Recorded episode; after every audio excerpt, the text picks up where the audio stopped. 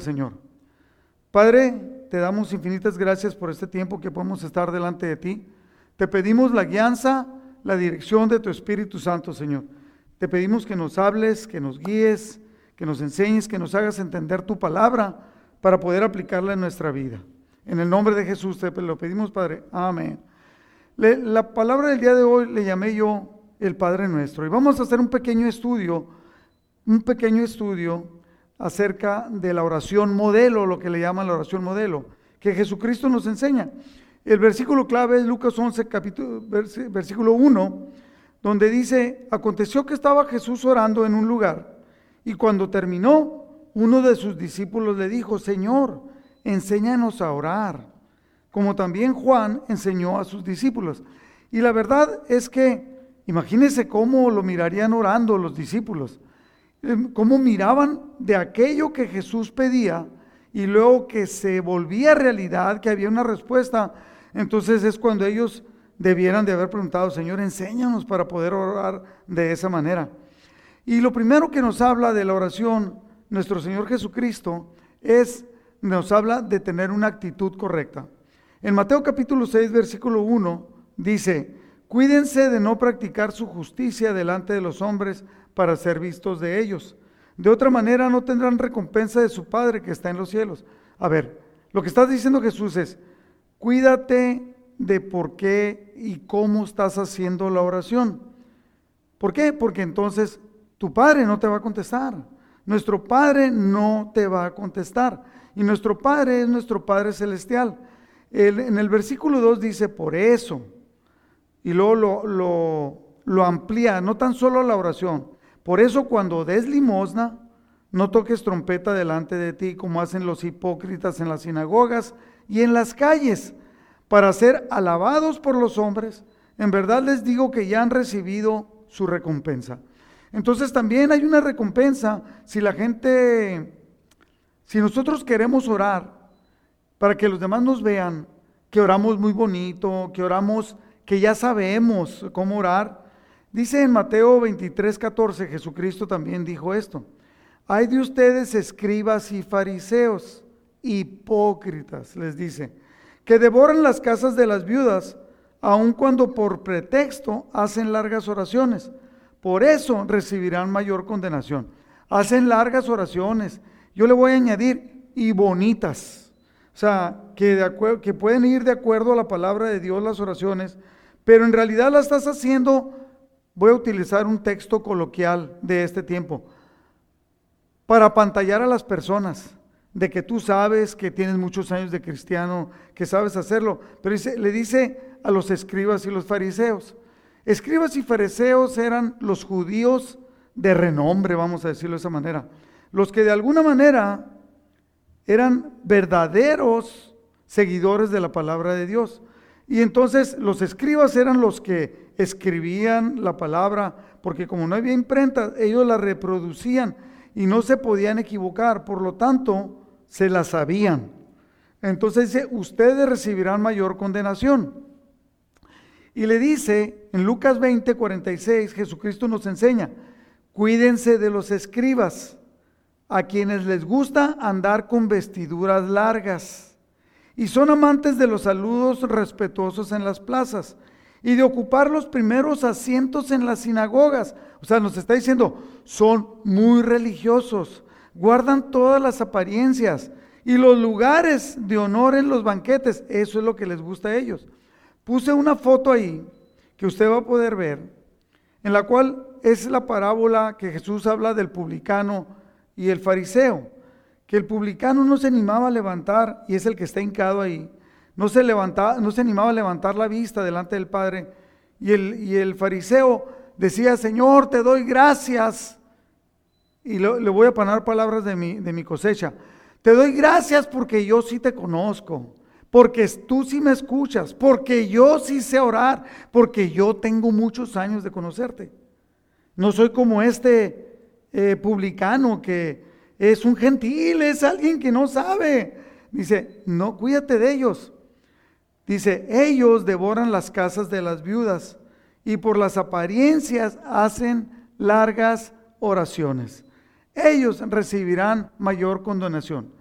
Eh, yo siempre he dicho que me encanta, por ejemplo, veo muchas personas que oran bien bonito, ¿no? Y hacen unas oraciones, les piden que alguien que, ore porque me duele la, la, mano, y hacen una oración bien bonita, como de 10 minutos, y donde le dan la honra y la gloria a Dios y todo. Quiero decir una cosa, qué bonito, qué bueno, pero si esa oración la está haciendo la persona para demostrarnos que sí saben orar, no sirve de nada. Ahí se acabó todo. Entonces, ¿qué es lo que pasa? Es la actitud. Lo que está hablando Jesús es la actitud.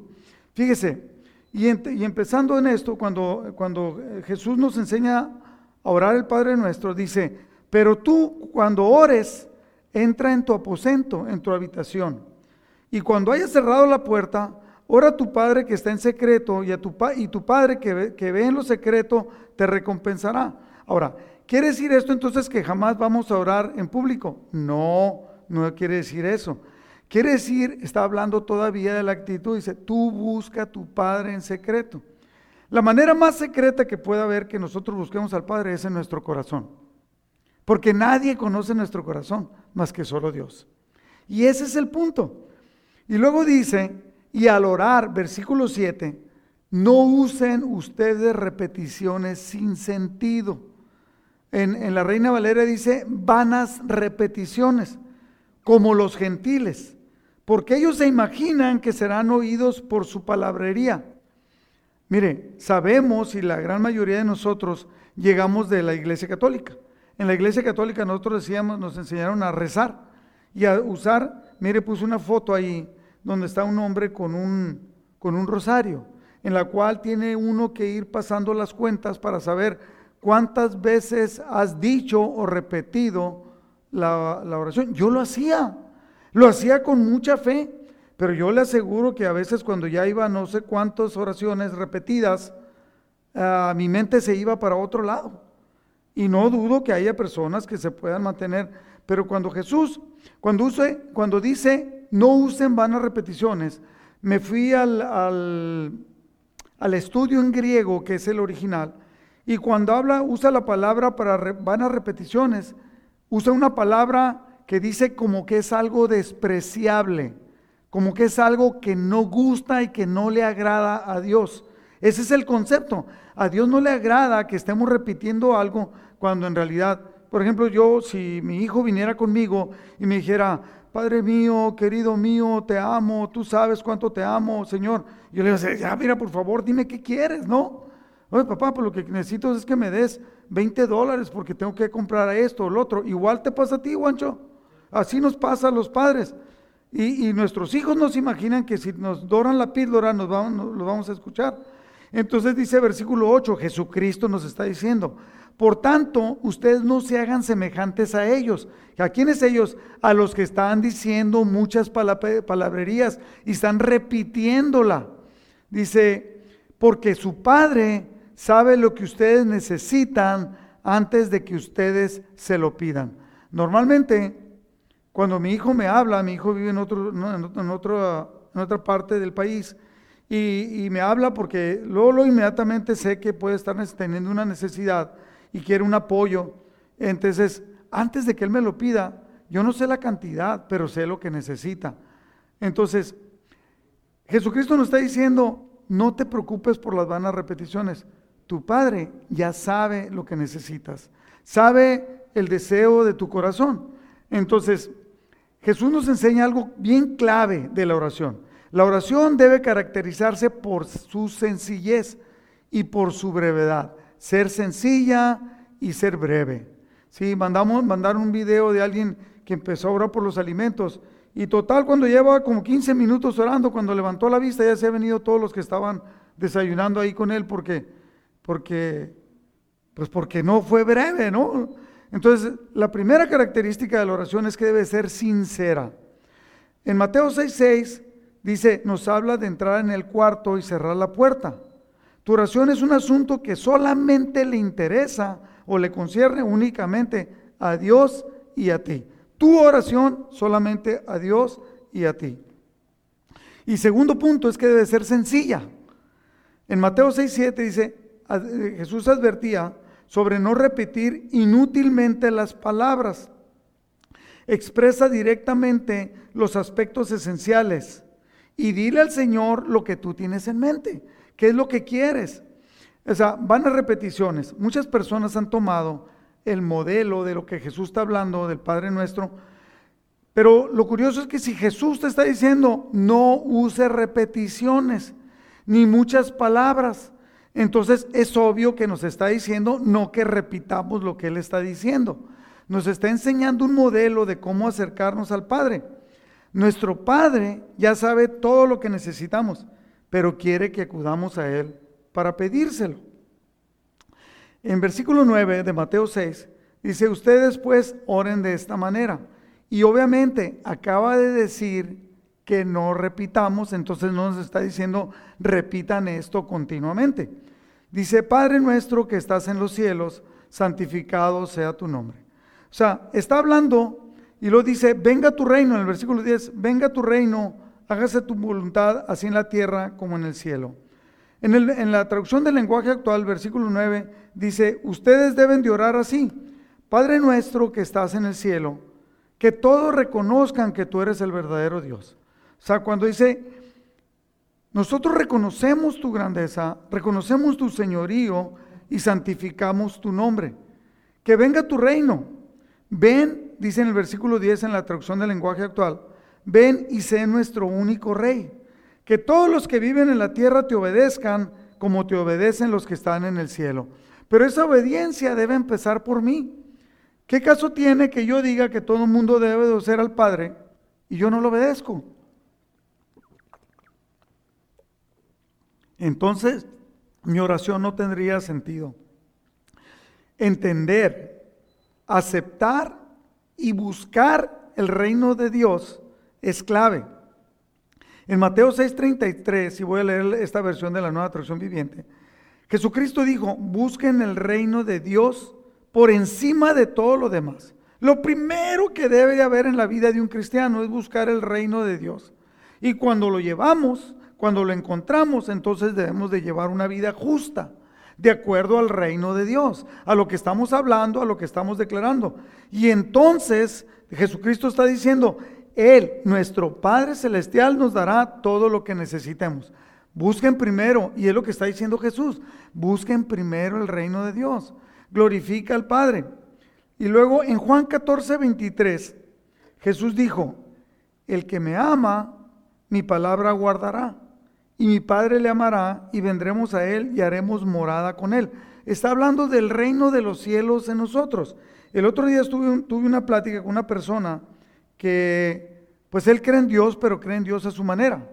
Y decía él, es que el reino de los cielos está en nosotros. Jesucristo lo dijo, pero la gente no lo ha entendido. Está en nosotros. Bueno, le digo, sí está en nosotros, porque es la promesa de Jesús que Él y el Padre vendríamos y harían morada en nosotros. El reino de los cielos estableciéndose en nosotros, siempre y cuando le obedezcamos. Porque a veces vivimos la vida, por muy religioso que la vivamos, a nuestra propia manera. En Mateo 13:44, Jesucristo cuando habló del reino de los cielos dijo, Además, el reino de los cielos es semejante a un tesoro escondido en un campo, el cual un hombre halla y lo esconde de nuevo y gozoso por ello va y vende todo lo que tiene y compra aquel campo. Nosotros cuando venimos al conocimiento de nuestro Padre Celestial y entendemos que el reino de los cielos está a nuestra disposición, que es algo que buscamos, que ponemos en primer lugar y que con Dios, con todas sus bendiciones, viene y es establecido en nosotros, cambiamos toda nuestra manera de ser. Todo lo que era importante para nosotros, lo cambiamos, lo ponemos en segundo lugar y entonces vamos y compramos aquel campo, o sea, entregamos toda nuestra vida. Ahora, Dios nos, nos promete una ayuda divina cuando nosotros oramos. Fíjate bien, en Romanos 8, 26, voy a leer la nueva traducción viviente. Además dice, el Espíritu Santo nos ayuda en nuestra debilidad. Por ejemplo, nosotros no sabemos qué quiere Dios que le pidamos en oración, pero el Espíritu Santo ora por nosotros con gemidos que no pueden expresarse con palabras. O sea, hay una oración de parte del Espíritu Santo para poder acomodar todo lo que Dios quiere para nosotros en nuestra propia vida. Muchas personas, a mí me ha tocado verlo, quieren con Dios, pero no se pueden entregar. Anhelan que el reino de los cielos esté establecido en su vida, pero debieran de hacer cambios y no lo quieren hacer. Por lo tanto, me, puedo imaginar, si el Espíritu Santo sabe lo que tú necesitas, Él sí va a interceder por nosotros, porque tenemos un corazón sincero, va a interceder por nosotros para que Dios nos dé, nos dé aquello que necesitamos. Versículo 27 de Romanos 8. Y el Padre, quien conoce cada corazón, o sea, el Padre conoce tu corazón y el mío, sabe lo que el Espíritu dice, porque el Espíritu intercede por nosotros, los creyentes, en armonía con la voluntad de Dios. O sea, el Espíritu Santo no va a decir, Señor, dale más dinero. Señor, dale, hazlo más feliz. Señor, dale la capacidad para esto, para lo otro. El Espíritu Santo, de acuerdo a la armonía con la voluntad de Dios, va a interceder por nosotros. Es lo que está diciendo. Y luego después dice en Mateo 6, versículo 11, dice, el pan nuestro de cada día, dánoslo hoy. O sea, Jesús nos está enseñando en el, eh, algo que el Salmo 34, 10, y voy a leer la nueva traducción viviente, dice, hasta los leones jóvenes, la reina Valeria dice los leoncillos, hasta los leones jóvenes y fuertes a veces pasan hambres, pero los que confían en el Señor no les faltará ningún bien. O sea, dice, Jesucristo nos enseña, recuerde esto, el discípulo le dice, Señor, enséñanos a orar. Entonces Jesús dice, pídanle al Padre por el pan diario, el pan de todos los días, el pan nuestro. O sea, fíjate bien lo que me encanta la palabra de Dios, porque dice el pan nuestro. El pan ya es nuestro. ¿Por qué? Porque Dios le ha placido darnos. Dice, si tú buscas el reino de los cielos y su justicia, todo lo, será, todo lo demás será añadido. ¿Y qué es todo lo demás? El vestido, la casa, eh, lo que nos movemos, con lo que nos mantenemos, eh, el pan. Entonces, pero sí, eh, Jesús incluye que nosotros tengamos ese corazón agradecido y que podamos depender de Dios. Danos nuestro, danos nuestro pan cada día. Fíjate bien, no dice, danos el pan que vamos a necesitar por 30 años. ¿Usted qué puede entender cuando dice, danos el pan nuestro de cada día? Juancho, ¿tú qué entiendes si, te, si tú tienes que pedirlo diario? Que, que dependamos de Dios cada día. Porque si no, qué fácil sería, Señor, dame el pan nuestro de todo el mes y ya no me acuerdo de ti. En 30 días te vuelvo a pedir, o dámelo de todo el año. Del año que entra nos vemos.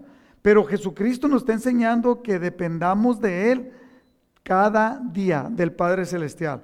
Por eso dice el pan nuestro de cada día. Y cuando nosotros dependemos de Dios, Él sabe, recuerde lo que estamos diciendo, Él sabe de lo que nosotros tenemos necesidad. Por eso tenemos que tener la actitud de depender de nuestro Padre Celestial. Y nos está enseñando Jesús en esta oración modelo, no a que estemos repitiendo. Imagínate, imagínate, ¿no? O sea, con todo respeto, lo quiero decir con todo respeto.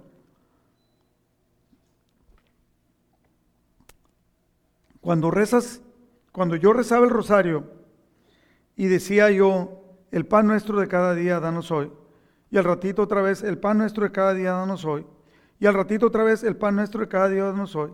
Y si repetía diez veces el Padre nuestro, diez veces le estaba diciendo el pan nuestro de cada día, danos hoy. ¿Qué sería eso? ¿Qué podría decir yo? O sea, viene mi hijo, por ejemplo, y me pide a mí, papá, necesito 20 pesos. Sí, mi hijo, te los voy a dar. Y luego al ratito otra vez, papá, necesito 20 pesos. Cuenta con ellos, ya son tuyos. Papá, necesito 20 pesos. Hijo, que ya te los voy a dar. Papá, necesito 20 pesos. Papá, necesito 20 dólares, diría Mariam. Entonces, o sea, sería como dudar de que Dios va a suplir aquello que, nos, que, que ya nos está prometiendo que nos, que nos va a dar. Fíjate bien, dice lo que dice el Salmo 34, 10. A los que confían en el Señor no les faltará ningún bien. Y luego, en Mateo 6, 25, voy a leer la nueva traducción viviente. Por eso les digo, no se preocupen por la vida diaria, si tendrán suficiente alimento o bebida. ¿Iré a tener de comer mañana? ¿Iré a tener algo para que tome leche o algo? ¿O tendré ropa suficiente para vestirse? ¿Para vestirnos? ¿Acaso no es la... Tengo un amigo que es cristiano que dijo la primera vez, una vez que compartí acerca de esto, se fue, revisó su, su vestuario, su guardarropa, y sacó que tenía 150 camisas. El año tiene 365 y no salía de las mismas cuatro que yo le miraba. Y luego Jesús enseña y dice, ¿acaso no es la vida más que la comida y el cuerpo más que la ropa? Entonces está diciendo, preocúpate de las cosas importantes. Versículo 26 dice, miren a los pájaros. Esos pajaritos no plantan, ni cosechan, ni guardan comida en graneros, porque el Padre Celestial los alimenta. Y no son ustedes para Él, para nuestro Padre Celestial, mucho más valiosos que los pajarillos que de todos modos comen. ¿Acaso, versículo 27, con todas sus preocupaciones, ustedes, ustedes mis hermanos que me están oyendo, pueden añadir un solo momento a su vida? Si yo sé de personas que no vienen a la congregación porque tienen que trabajar, trabajar, pero no es que tengan un horario, sino porque ellos mismos, mire, una señora dijo, pastor, ore para que yo consiga trabajo. Y oramos para que consiguiera trabajo. Y le dieron trabajo. Y desde ese día, que ya hace como tres años y medio, Nunca volvió a la iglesia, pero ya con el trabajo en casa. Como que hay, como que hay un desequilibrio, ¿no? Hay una falta de entendimiento. Luego Jesús nos enseña a que nosotros debemos de pedirle perdón a Dios. En Mateo 6:12 dice, y perdónanos, dentro de esta oración modelo dice, y perdona nuestras deudas, como también nosotros perdonamos a nuestros deudores, o ofensas como también nosotros perdonamos a los que nos ofenden. Cuando, cuando Jesús habla la, la palabra perdonar o perdón, habla de la palabra griega afiemi, que quiere decir dejar de lado, omítelo. Señor, deja de lado mis ofensas, deja de lado aquello que yo hice mal contra ti o contra algún hermano, omítela, no lo tomes en cuenta. Y Dios, que es magnífico en misericordia, magnánimo, nos va a perdonar.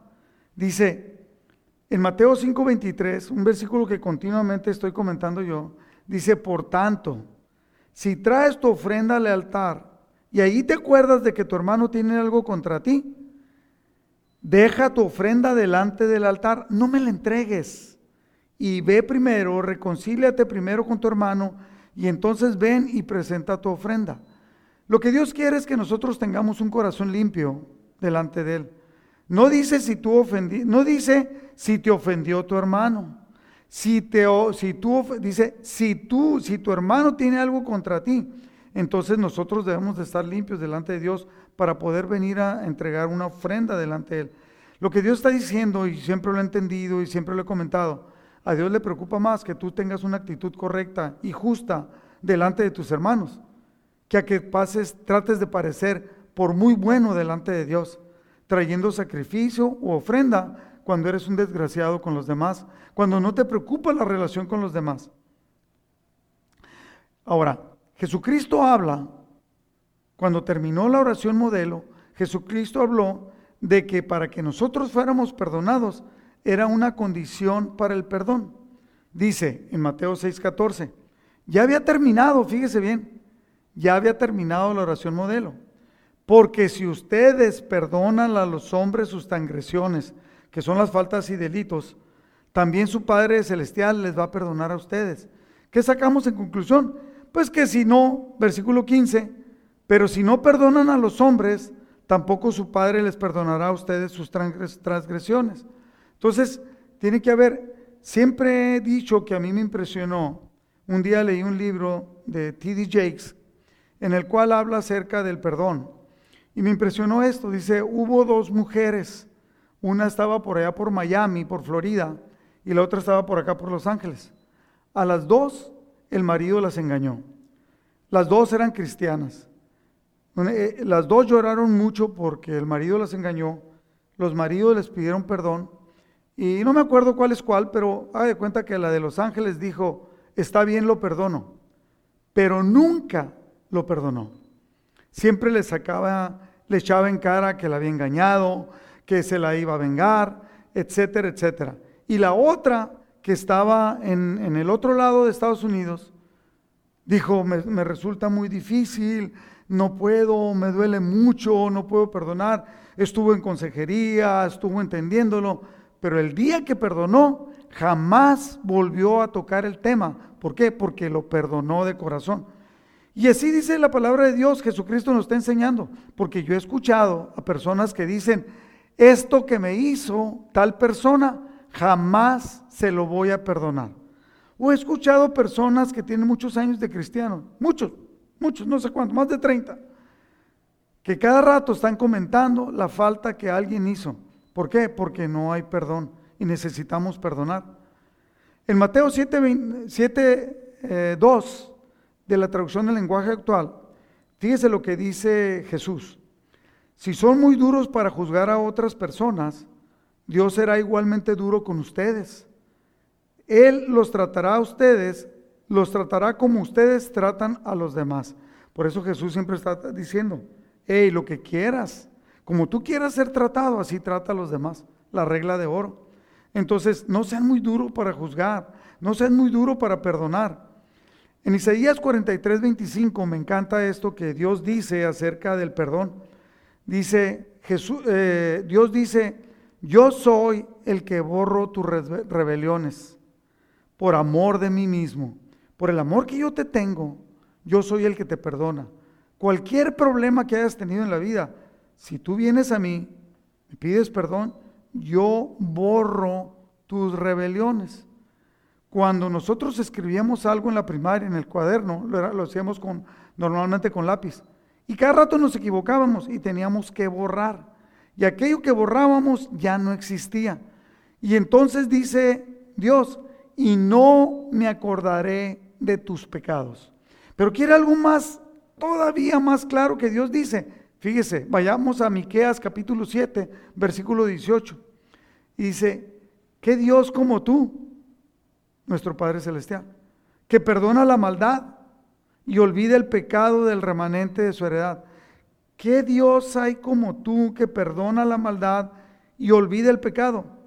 No retuvo para siempre su enojo. O sea, se enojó porque pecamos, pero no lo retiene para siempre.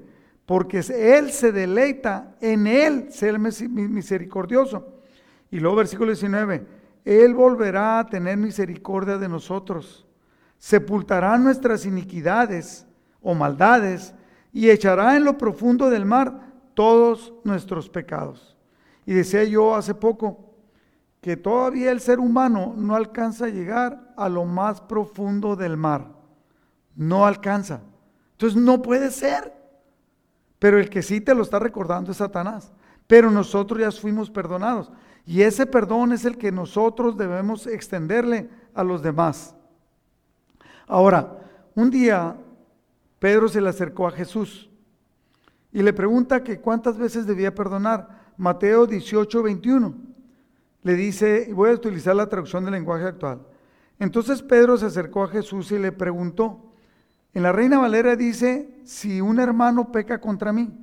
Aquí la traducción del lenguaje actual dice, Señor, si un miembro de la iglesia me hace algo malo, ¿cuántas veces debo perdonarlo?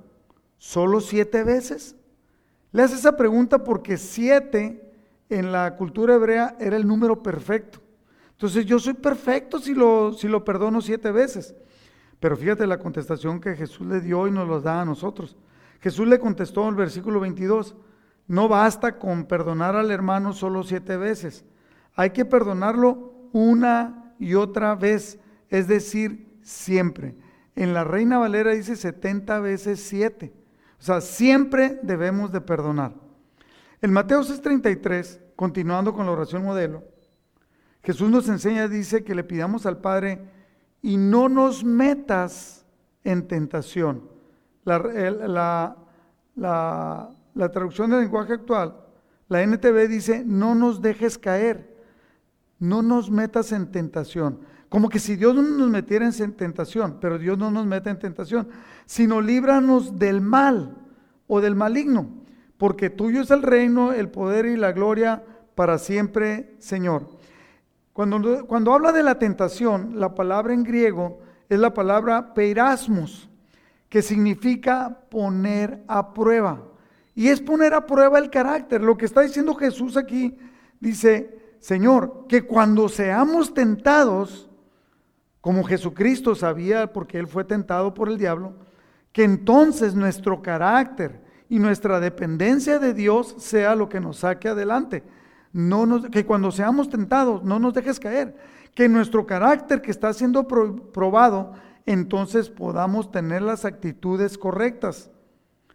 Entonces, poner a prueba el carácter. y luego dice, sino, fíjese bien esto que dice en Santiago capítulo 1, versículo 13, y voy a leer la traducción del lenguaje actual. Cuando ustedes sean tentados a hacer lo malo, no le echen la culpa a Dios, porque Él no puede ser tentado ni tienta a nadie a hacer lo malo. Entonces, ¿de quién viene la tentación?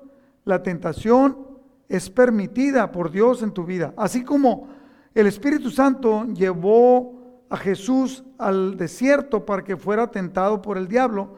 Entonces imagínate, si Jesucristo fue tentado por el diablo, ¿tú crees que Satanás no te va, no te va, no te va a tentar? Y obviamente que te va a tentar en todo aquello que tú has declarado, que es algo en lo cual tú fácilmente caes. Entonces, estás siendo a través de la tentación puesto a prueba tu carácter. La tentación es, hemos dicho muchas veces, es una situación formada por el diablo para tratar de hacerte caer.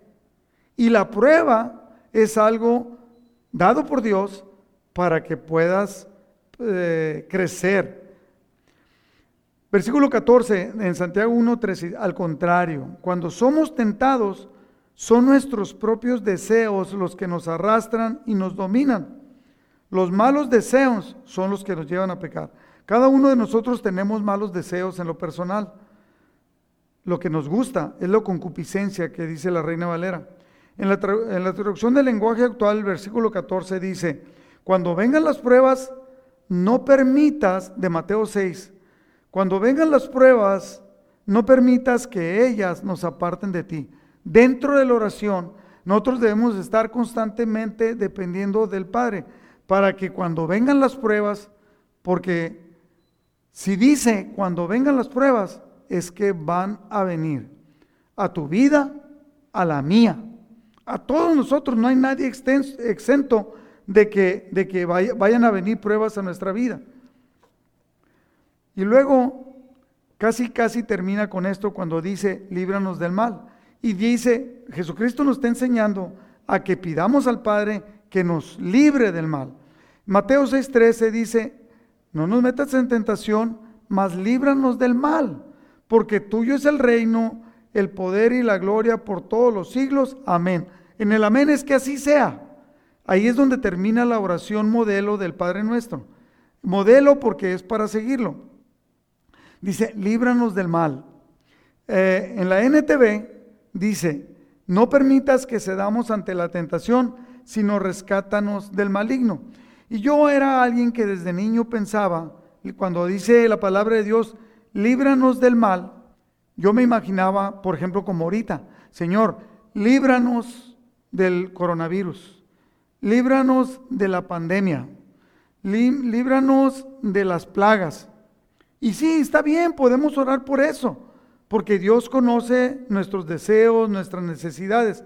Pero cuando está hablando aquí la palabra, la palabra de Dios, y, me fui al, griego, el original, y cuando habla del mal o maligno, es la palabra griega poneros, que significa algo dañino, algo con un efecto o influencia maligna. O sea, líbranos de todas aquellas situaciones que Satanás quiere hacernos daño.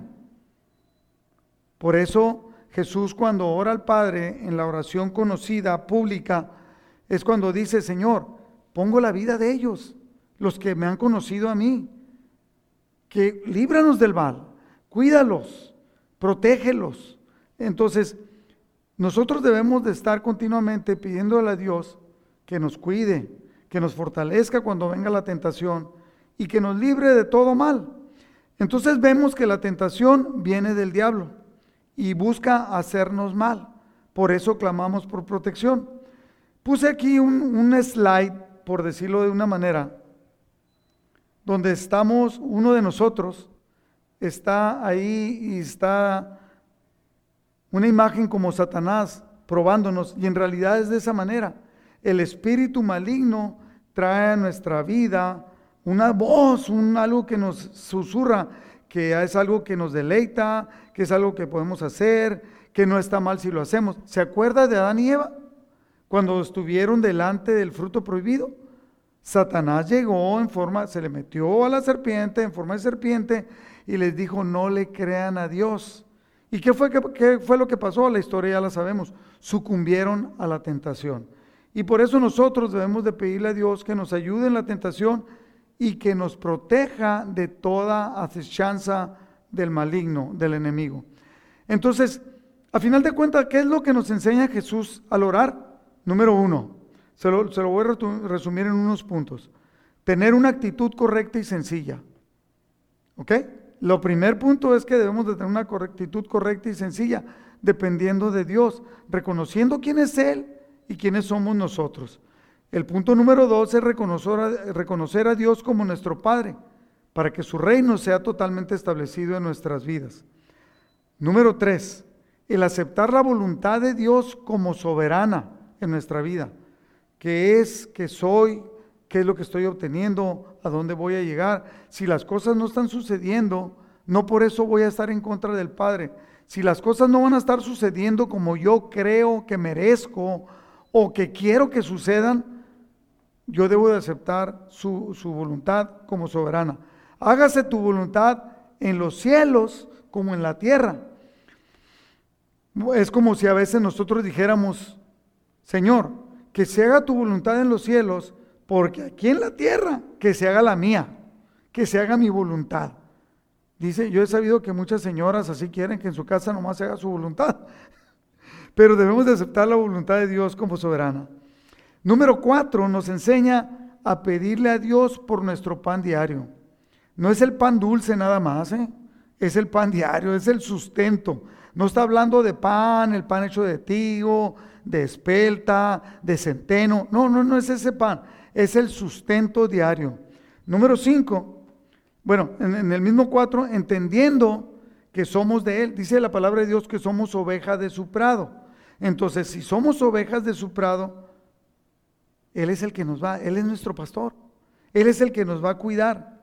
Número cinco, debemos de pedirle a Dios dentro de nuestra oración que nos perdone. ¿Por qué? Porque tal vez todos los días estamos cayendo, incurriendo en alguna falta contra algún hermano o contra la voluntad de Dios.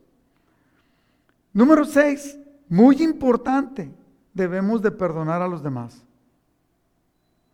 Y el, perdonar a los demás es un perdón total. Yo he escuchado cristianos, lo dije hace ratito y lo vuelvo a decir, que dicen, que han dicho, así soy yo. O esto que me hizo tal persona, jamás se lo voy a perdonar.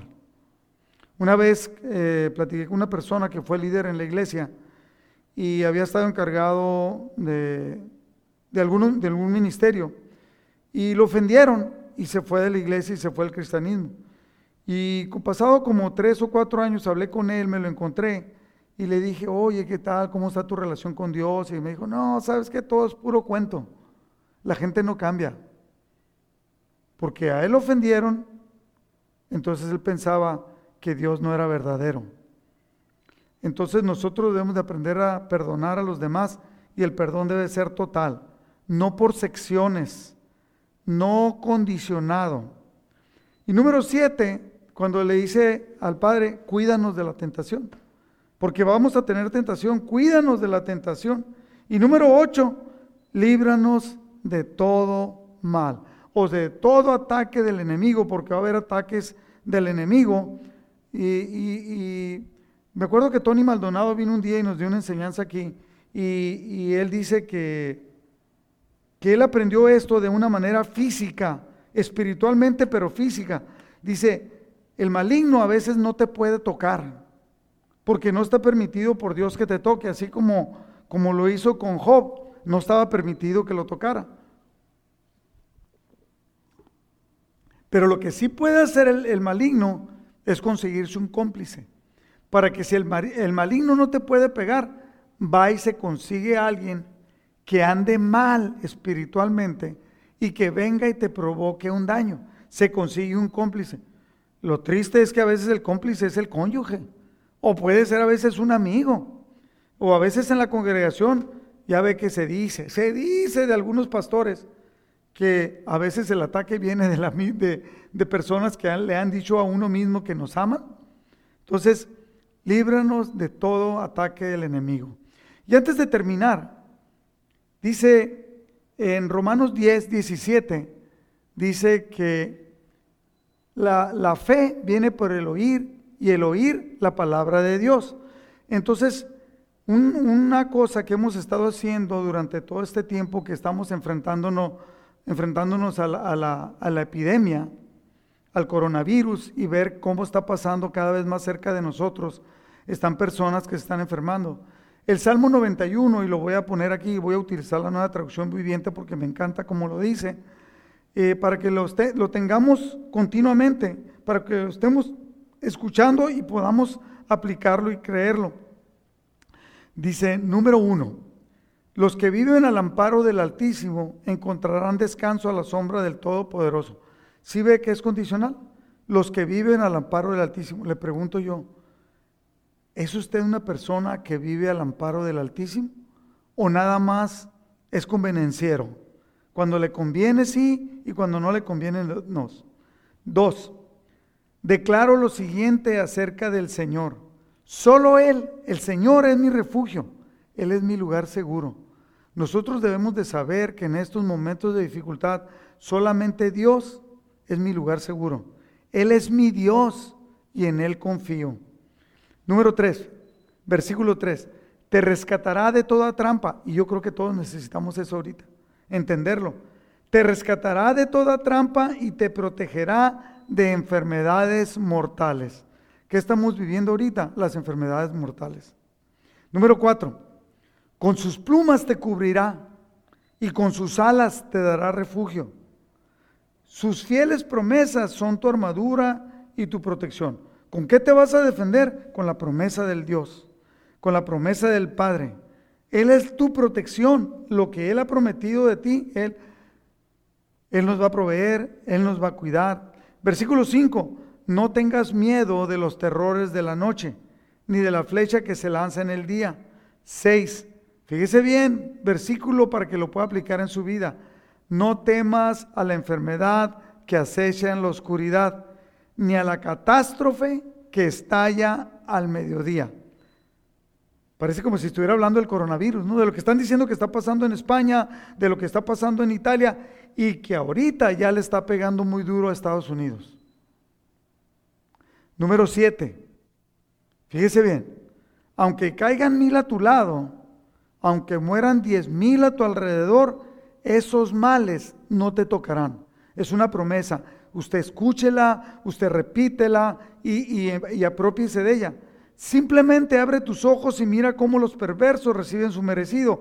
Si haces, y esto es condicional, si haces al Señor tu refugio y al Altísimo tu resguardo, ningún mal, si tú haces al Señor tu refugio y al Altísimo tu resguardo, ningún mal te, te conquistará y ninguna plaga se acercará a tu hogar. El coronavirus es una plaga. Versículo 11, pues Él ordenará a sus ángeles que te protejan por donde vayas y te sostendrán con sus manos para que ni siquiera te lastimes el pie con una piedra. Pisotearás leones y cobras, aplastarás feroces leones y serpientes bajo tus pies. Apropiate de esta promesa. Y estos son los últimos versículos. Versículo 14. El Señor dice, fíjate lo que dice el Señor y el Señor no miente.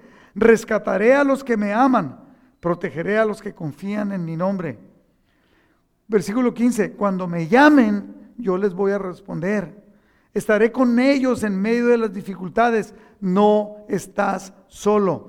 Los rescataré y los honraré. Versículo 16, los recompensaré con una larga vida y les daré mi salvación. Le voy a pedir que ahí donde está incline su rostro y dependamos totalmente de nuestro Dios. Padre, te damos muchas gracias por tus promesas, porque nos enseñas a orar para depender totalmente de ti. Señor, pongo la vida de cada persona, de mis hermanos que están escuchando esta plática. Y Señor, si hay alguna persona que todavía no te reconoce como Señor de su vida, yo le voy a invitar a esa persona que haga esta oración. Y aun con que tú ya la, la hayas hecho, refuérzala, refuerza esta oración. Señor, creemos que tú eres nuestro Dios. Declaramos que tú, Señor Jesucristo, eres nuestro Salvador. Te reconocemos como Señor nuestro. Perdona nuestros pecados. Señor, que hemos actuado mal, perdónanos y llévanos a vivir de una manera como, como tú quieres que vivamos. Enséñanos a depender de ti. Clamamos por esa protección especial que tú has prometido para aquellos que te amamos. Señor, enséñanos a vivir en tu voluntad. Te reconocemos como nuestro Señor y Salvador y llévanos a, a, eso que dice tu palabra, a tener una larga vida y la salvación completa. Si tú has hecho esta, esta, esta oración, yo te aseguro que Dios ha escrito tu nombre en el libro de la vida. Y te pido que te sigas congregando. Si ahorita que está este tiempo, que sigas eh, escuchando palabra de Dios, orando en, los, en, las reuniones virtuales y, y reúnete a través del internet, no le hace, con personas que amen a Dios. Y cuando todo esto pase, te acerques y fortalezcas tu fe, uniétete con aquellos que amamos el nombre de Dios, que lo tenemos por Señor de nuestras vidas. Dios te bendiga.